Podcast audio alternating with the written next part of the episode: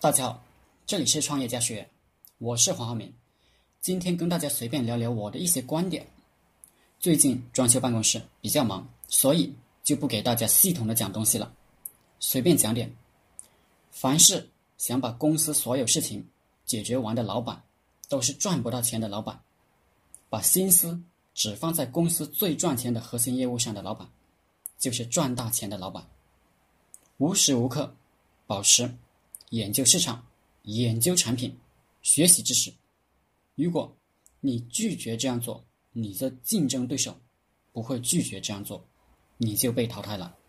老板不要太在意小钱，要想如何才能赚到更多的大钱，见小利则大事不成。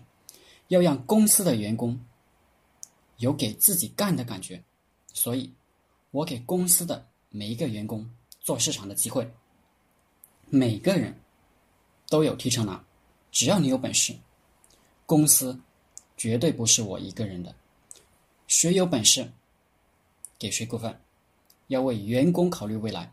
如果只考虑自己的未来，那么员工就不会跟你了。特别是优秀的员工，不要以为自己是老板就可以不上进，不上进就会被社会淘汰。不管你是谁，怎么才叫有胸怀的老板？